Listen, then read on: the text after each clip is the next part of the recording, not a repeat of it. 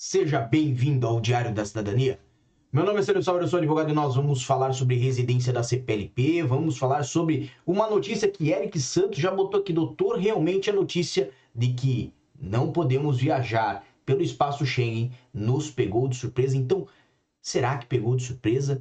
Será que essa situação é tão fatal quanto está a circular na internet? Será que a R da CPLP uma grande de uma desilusão? Todas essas perguntas nós vamos tentar resolver e responder hoje nessa sexta-feira, porque não é Globo Repórter, mas é dia de vídeo aqui no nosso Diário da Cidadania e nós estamos ao vivo, são 6 horas e 4 minutos da tarde aqui em Lisboa e temos conosco Eric Santos, Ageu, Paulo, Leonardo, Alex, Daniel, Diego, Maiara Lucas, Débora Grasner, Ana Valentim, Leda Lemos, Rafael Dias, Mirelle, Natan, Gil, Pamela, Paulo Henrique, muito mais pessoas chegando agora conosco. Então, assim, Boa tarde para você, boa noite para quem já considera a noite, mas está claro ainda em Portugal. Então, seja bem-vindo ao Diário da Cidadania. Por quê? Porque o assunto de hoje é essa matéria que foi esclarecida por parte da SEMI, virou notícia, certo? Circulou bastante e nós vamos acompanhar aqui e agora ao vivo com vocês. No site www.acm.gov.pt, certo? Que é o site do Alto Comissariado para as Migrações. Veio uma notícia com um sabor um pouco amargo para muita gente, um sabor um pouco triste para muita gente. Por quê? Obviamente, né? Aqui uh, tem um informativo grande, sobre o procedimento de acesso à autorização de residência em território nacional para os cidadãos nacionais de país da CPLP, a tal AR da CPLP, certo? E aqui fala sobre as alterações legislativas que levaram ao tal artigo 87A relativo à atribuição de residência para cidadãos nacionais, nacionais de países da CPLP, certo? Qual que é o artigo? Esse que está na tela de vocês, peguei aqui rapidamente, do da Legispédia do CEF, mas é o artigo 87A, certo? E é sobre esse artigo que a ACM, que é o Alto Comissariado para as Migrações, faz esclarecimentos no seu portal que está na tela de vocês neste momento, certo? E um pouquinho mais abaixo tem aqui procedimento para ceder essa atribuição, né? Uh, o que, que ela é, como é que ela funciona, inclusive está aqui grifado em preto negrito, né? Que confere o direito de residência em Portugal, certo? E por que, que a gente tem que esclarecer isso de uma forma assim? Eu sei que muitos de vocês vão falar assim, poxa, Sérgio, você está falando óbvio. Mas nós temos que esclarecer porque muita gente confunde que os documentos feitos em Portugal autorizam a residência em outros países da União Europeia. E não é verdade. Ok? Mesmo que você tenha uma residência em Portugal como estudante, ou tenha uma residência em Portugal, daquela tradicional feita pelo artigo 88 ou pelo artigo 89, certo? Ou uma residência em Portugal feita pelo visto D7, você chegou aqui com visto D7, aposentado, veio para cá com visto D7. A residência que você tem habilita unicamente a residir exclusivamente em Portugal mesmo que com esse documento você consiga né, transitar em outros países da União Europeia. Agora, o que importa observar é o seguinte: o título de residência português ele é válido para residir em Portugal, certo? É mais ou menos como é como fazer autoescola. Você já deve ter feito autoescola, então você sabe o que eu estou falando. Quando você faz carteira para dirigir carro, você não pode dirigir moto a menos que você faça para carro e moto. Mas isso não significa que você pode dirigir caminhão. Por quê? Porque para caminhão você vai precisar de outra carteira. Então, é assim que as coisas são quando nós falamos de títulos de residência.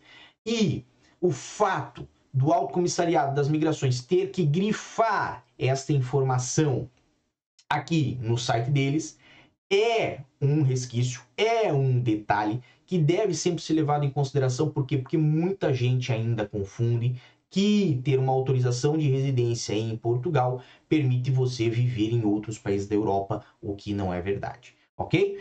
Vamos passar adiante. Aqui tem os países que são pertencentes à CPLP, tem vários pontos, vários detalhes tem como fazer a solicitação, os sites vocês já sabem, nós já falamos aqui no canal, qual o prazo para emissão, esses 72 horas aqui é muito fictício, mas tudo bem, certo? O custo, validade, inclusive aqui da renovação, a gente já falou sobre tudo isso, já tem vídeo no canal sobre tudo isso, certo? Mas o que, que nos importa? Nos importa o seguinte, Direitos do titular da autorização de residência da CPLP. Os direitos do titular da, da, da R da CPLP são estes abaixo, mas em Portugal. Percebe de novo aqui, ó, fazendo a redundância, mas reafirmando que esses direitos, assim como o de residência, ocorrem somente em Portugal educação, exercício de uma atividade profissional subordinada ou independente, orientação à formação e aperfeiçoamento e reciclagem de profissionais, acesso à saúde, acesso ao direito aos tribunais, tem ainda igualdade de tratamento em matérias de segurança social, benefícios fiscais, filiação sindical,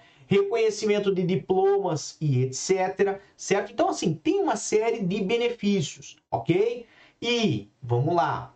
Vamos lá adiante no perguntas frequentes, por quê? Porque é o que interessa a vocês. Primeiro, titular da R da CPLP tem direito ao reagrupamento familiar? Tem. Está aqui confirmado, como nós já tínhamos antecipado. Agora, em segundo lugar, qual o procedimento para apresentação do pedido de reagrupamento familiar? Isso aqui está exatamente como nós falamos lá no nosso Instagram, certo? Lá, aqui no canal também, certo? Em participações que eu fiz em outros canais, como por exemplo no canal da Ana do Posso Te Mostrar, certo? Aonde tinha o quê? Tinha a minha informação para você esperar. Por quê? Porque não estava esclarecido por parte do governo como iria operar o reagrupamento familiar nesses casos. E poderia ser por dentro do portal da CPLP, como poderia ser da forma tradicional, aquela coisa extenuante de ligação telefônica, como vocês já bem sabem. Então, aquilo que a gente falava não está claro, faltam informações. Perceba, não é só algo que veio lá, que, que nos aparentava lá no nosso Instagram e quando nós fazíamos os rios respondendo justamente as perguntas que vocês traziam. Tá aqui a, o próprio Alto Comissariado para as Migrações, certo? Deixa a mesma questão em aberto. Aguardar clarificação por parte do Serviço de Estrangeiros e Fronteiras. Ou seja, este ponto ainda não foi esclarecido pelo governo. Não é o Célio quem tem teoria da conspiração, está inventando isso. Não. Muitos pontos daí da CPLP têm vindo a informação depois de quando ela é realmente necessária. Como nós falamos no começo, Anunciaram a da CPLP no dia 18 de fevereiro, mandaram o um modelo somente no dia 28 de fevereiro, sendo que ele já estava aprovado na época do anúncio, e posteriormente no dia 13 de março, somente, parece que esqueceram, mas avisaram daí no dia 13 de março que teria que cancelar a manifestação de interesse para fazer a residência da CPLP, o que é uma coisa realmente assim, quase imperceptível e que não faz muita diferença para muita gente. Então, talvez por isso esqueceram. Mas fora né, a ironia e o sarcasmo. Me desculpa, talvez meu perdão, mas às vezes eu também não consigo, né, manter a, a me segurar, né? Uh, fora essa questão, isso deveria ter sido avisado desde o início. E o ponto do reagrupamento familiar até hoje resta um grande ponto de interrogação. Então, assim, vou voltar ao tema, mas fica aqui o registro da minha inconformidade com essa questão, com essa falta de informações. Por quê? Porque a falta de informações atrapalha a sua vida e atrapalha a minha vida e a vida de quem trabalha com uh, imigração. Não estou falando só dos meus colegas advogados, meus colegas de trabalho, que eu respeito muito, mas falo também de todos os profissionais do CEF que hoje não conseguem apresentar uma resposta válida para as dúvidas das pessoas, por mais que as pessoas todos os dias, né, pessoas diferentes, mas todos os dias vão ao CEF com as suas questões, buscando informações, e o próprio CEF não consegue prestar essas informações porque os seus funcionários também não receberam essas informações. Então fica aqui o registro da minha inconformidade. Vamos voltar lá então. Vamos ao ponto evidentemente, que faz o título aqui do nosso vídeo, que é o ponto 3. O titular da RCPLP tem direito a circular por todos os países Schengen. E para quem não sabe, os países Schengen são os países da União Europeia, certo? E mais alguns. Então, não falamos só do, uh, dos países da União Europeia, mas falamos de outros países que incluem aí a Suíça, incluem a Dinamarca e etc, ok? Então, o que, que o Alto Comissariado das Imigrações traz? face às informações à presente data, ou seja, ao dia de hoje, dia 12 de maio de 2023, sexta-feira, não, não pode circular por todos os países Schengen. A R da CPLP continua, certo? É uma autorização de residência emitida aos cidadãos nacionais de estados onde esteja em vigor o acordo sobre a mobilidade e os estados membros da CPLP, Angola, Brasil, Cabo Verde, Guiné-Bissau, Guiné Equatorial, Moçambique, Portugal, São Tomé, Príncipe, Príncipe Timor-Leste e que confere o direito de residência em Portugal. Não existem garantias que o direito a circular pelo território de outros Estados-membros por 90 dias, num período de 180 dias, sem nenhum tipo de visto, venha a ser concedido, atendendo Aqui o acordo de mobilidade visa promover a mobilidade e liberdade de circulação no espaço da CPLP, ok? Vou mais adiante? Não, não vou. Por quê? Porque não é o assunto de hoje. O assunto de hoje é isso aqui que está em azul e eu vou deixar esse destaque aqui ainda porque nós vamos voltar nele. Por quê? Porque eu acompanhei aqui o que vocês falam, sempre acompanho o que vocês falam, tá? E teve aqui um rapaz teve um rapaz aqui que falou nós na Europa. Nós na Europa, muito obrigado pela sua contribuição. Depois eu vou ainda no Márcio Lugano também, que fez contribuição aqui no chat ao vivo com a gente. Nós na Europa falou assim: já ouvi relatos de pessoas que foram viajar a turista para a Bélgica com a R da CPLP e foram impedidas de entrar. Já era de se esperar que isso ia acontecer. E Márcio Lugano continuou: todo brasileiro pode viajar pelos países do espaço Schengen por até 90 dias somente com passaporte válido. Se você mora em Portugal, deve levar a autorização de residência junto ao passaporte. Fácil. Então, temos aqui duas opiniões divergentes dentro do nosso chat, mas que acrescentam muito. Por quê? Bem, primeiro ponto, eu também conheço casos de pessoas que fizeram viagem pela Europa, que foram, por exemplo, de cruzeiro certo? Eu vi essa situação. Foram de cruzeiro para outros países da Europa, aproveitaram e aparentemente tudo ocorreu bem. Ok? Também conheço casos de pessoas que com a R da CPLP, os dois casos que eu estou falando aqui são a R da CPLP, ok? Pessoas também com a R da CPLP que tentaram embarcar numa viagem, por exemplo, para a França e foram impedidos pela companhia aérea ao argumento de que a R da CPLP não os permitiria estar na França. Qual das duas situações é verdade? Qual das duas situações é a realidade? As duas. Por quê? Porque o mundo é muito mais complexo do que preto branco, do que um e dois, do que amarelo e azul, o mundo não é assim, ok? Na teoria, na teoria, a lei da CPLP permite a residência em Portugal e não dá condão, não dá direito a viajar a outros países da União Europeia. Por quê? Porque para que exista esse direito, tem que existir um reconhecimento dos outros países da União Europeia de que aquele documento é válido para estadia lá, para o período que for estar lá o que não ocorre, ok? E como vem, como deriva de um acordo em que unicamente Portugal, dos países Schengen, está vinculado, os outros países não têm obrigação de aceitar. No entanto, todavia, entretanto, e aí entra a confusão, o que falou Márcio Lugano tem uma certa razão. O cidadão brasileiro tem um benefício especial tem uma situação especial a nível espaço Schengen, a nível europeu, uma situação que não é idêntica à do angolano, não é idêntica à do cidadão cabo-verdiano, não é idêntica à do, do cidadão de Guiné-Bissau, aonde o cidadão brasileiro, com a sua situação especial, porque o passaporte brasileiro é aceito em muitos países com isenção de visto, e isto inclui os países do espaço Schengen, algo que não ocorre para o caso de cidadãos de Cabo Verde, para cidadãos de Angola e etc. O cidadão brasileiro, ele não necessita de visto para entrar no espaço Schengen. O que, que eu quero dizer? Vamos pegar aqui uma comparação entre José e Francisco. José é um cidadão brasileiro.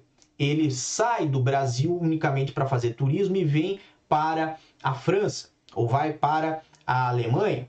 Ele precisa pedir visto para ir para a França ou para a Alemanha? Não. Apenas por ter um passaporte brasileiro e por ser cidadão brasileiro, ele pode ficar 90 dias a cada 180.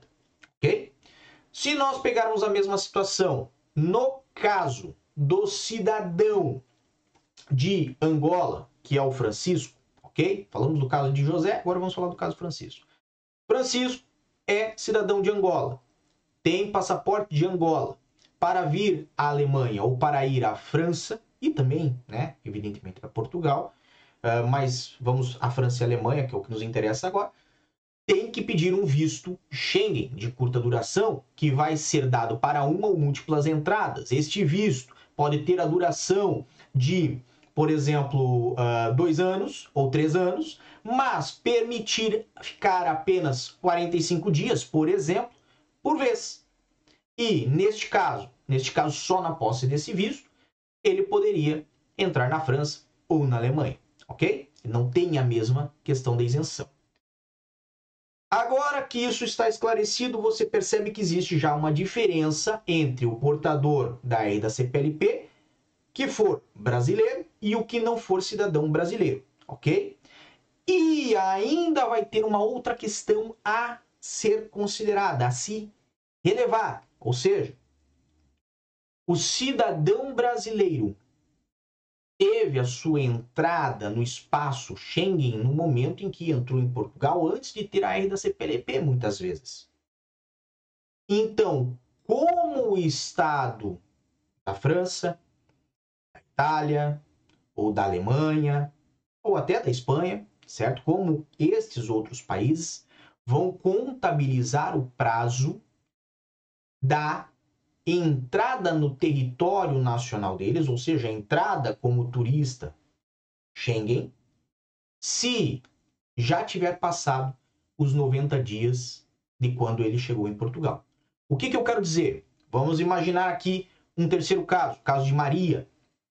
Maria já está em Portugal desde 2021. A entrada dela, o carimbinho de entrada foi por Lisboa e tá ali 11 de novembro de 2021 ela conseguiu agora ainda CPLP. E ela quer fazer uma viagem para a França. Ela não tem carimbo de saída no passaporte dela. Ela tem um carimbo só da data do 11 de novembro de 2021. Lá na França, como que vão fazer o cálculo dos 90 dias, se eventualmente acontecer alguma coisa que ela precise provar, né, a sua legalidade e tudo mais, como é que vão fazer o cálculo dos 90 dias? A partir do 11 de novembro de 2021. Então, vai caber a Maria ter o máximo de provas robustas ou possível para comprovar a data exata em que ela entrou no território da França. Se ela for de avião, ela tem pelo menos o bilhete aéreo da ida e da volta, e talvez ela tenha uma chance de argumentação, ela tem condições efetivas de demonstrar que ela está, pelo menos, dentro daquele período que seria de isenção de turismo, os 90 dias. Agora, se ela foi de carro, como é que ela prova o dia em que ela entrou? E como é que o governo francês vai encarar a presença dela lá se ela não tem uma prova de quando ela efetivamente entrou na França? Se a prova que ela tem é de que ela entrou no espaço Schengen em novembro de 2021 e talvez ela pode estar na França inclusive há dois anos, um ano e bolota. Então, percebe que é uma situação aonde existe um pouco mais de risco.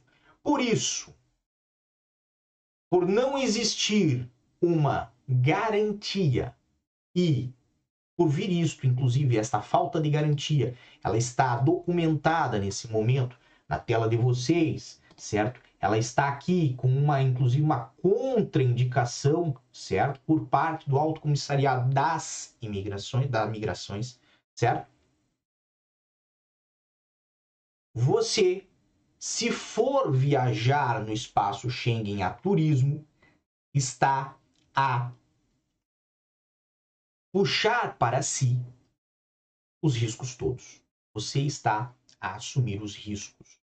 E aí nós vamos entrar numa situação que é única e exclusiva sua, certo? Por quê? Porque nós sabemos de histórias de pessoas que com manifestação de interesse viajaram para cima, para baixo, foram para França, foram para Itália e é, tem, tem gente que foi, certo? Vou aqui mentir para vocês e falar que não, não conheço nenhum caso, sendo que a internet tá cheio de relato de fulano, ciclano que mesmo antes de ter residência foi passear com a esposa lá em Paris, pedir a, a namorada em noivado na Torre Eiffel, e Ciclano ou Beltrano que foi para Espanha para encher o carro de gasolina, porque afinal a gasolina é mais barata na Espanha do que aqui em Portugal. Existe? Existe. Agora, não é porque existe e porque deu certo para João, para Francisco, para Maria, para Pedro, não importa, que vai dar certo para você. Então você tem que sempre ter que na sua cabeça a consciência de que a responsabilidade é sua se você fizer essa viagem, tá bom? A princípio, certo? Tá aqui na tela de vocês a contraindicação.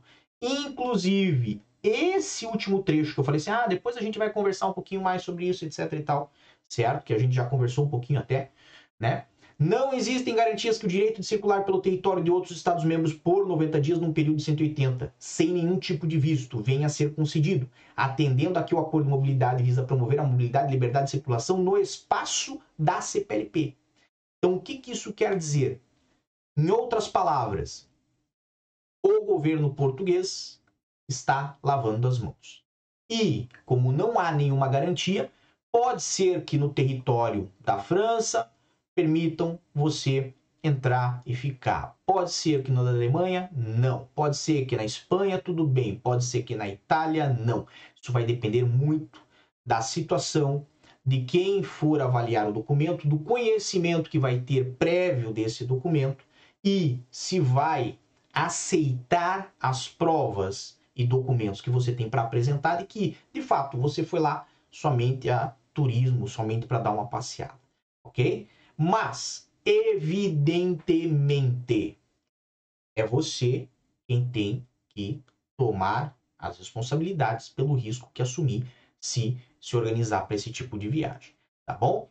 Além disso, vamos lá. Tivemos essa notícia aí no mundoluziada.com.br, tivemos no Porto alguma coisa que eu esqueci aqui, que era do sapo, não coloquei aqui, certo? E eu tenho ainda um detalhe a tratar nesse vídeo aqui com vocês, eu vou pedir um pouquinho mais da paciência de vocês. Por quê? Porque se a gente falou sobre a eventualidade de ir ou não ir, vamos aproveitar o detalhe, o espaço para fazer uma matéria do expresso.pt que está na tela de vocês e fala deportações de cidadãos não europeus aumentam 18% na União Europeia em 2022. Os países da União Europeia deportaram 94.970 cidadãos não europeus em 2022, um aumento de 18% face a 2021, quando foram expulsas 80.455 pessoas. Portugal deportou 900 595 pessoas em 2022, mais do dobro que em 2021, e só no primeiro trimestre desse ano foram expulsos 210 cidadãos não europeus. França é o país que mais devolveu cidadãos estrangeiros a países terceiros, 14.240, seguida da Alemanha com 13.130 e Suécia com 10.490. Os cidadãos albaneses 9.950, georgianos 8.040 e sírios foram os mais deportados. Os números fazem parte dos dados divulgados pela Eurostat e estas estatísticas, certo? elas estão públicas também. Uh, também aqui a França é o país que decretou mais expulsões, foram 135.650, seguido da Croácia, Grécia e as nacionalidades mais visadas foram argelina, marroquina e paquistanesa. Também teve aí sobre a recusa de entrada para mais de 141 mil pessoas no mesmo período, certo? Dentre eles, uh, os países que mais recusaram pedidos de entrada foram Polônia, Hungria, Croácia e Irlanda. Os números estão representados na tela, não vou da sequência falada. E também foram detectados ilegais na União Europeia, certo? Dentre os quais isto teve um aumento, certo?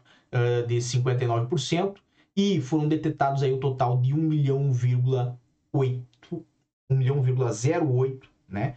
Uh, uh, cidadãos em situação de ilegal na União Europeia, certo? Quem mais detectou o número de situações de irregularidade foi Hungria, seguido da Alemanha e Itália. E neste caso também foram, a grande maioria, sírios, afegãos e marroquinos os cidadãos que foram identificados como em situação de ilegalidade na União Europeia.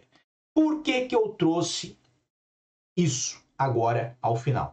Porque, obviamente, a gente tem que sempre mostrar para vocês o que é a realidade.